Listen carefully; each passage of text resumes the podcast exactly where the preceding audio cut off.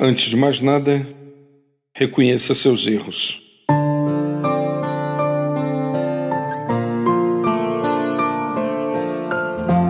Quando algo não vai bem, é possível perceber a dificuldade que algumas pessoas possuem para reconhecer os erros cometidos. Em geral, com explicações e justificativas, minimizam suas atitudes e lançam sobre outros a responsabilidade dos desafios que enfrentam. Reconheça seus erros. Afinal, você é parte do todo. E por isso, direta ou indiretamente, deve ter contribuído para tal situação. De nada valerá olhar para os lados e negar a parte que é devida a você.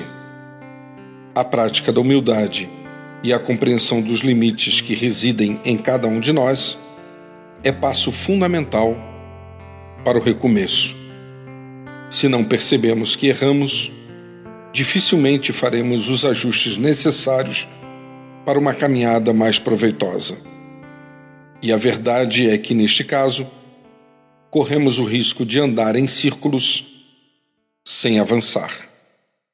Disse certa vez o escritor Augusto Cury: Sábio é o ser humano que tem coragem de ir diante do espelho da sua alma para reconhecer seus erros e fracassos e utilizá-los para plantar as mais belas sementes no terreno de sua inteligência.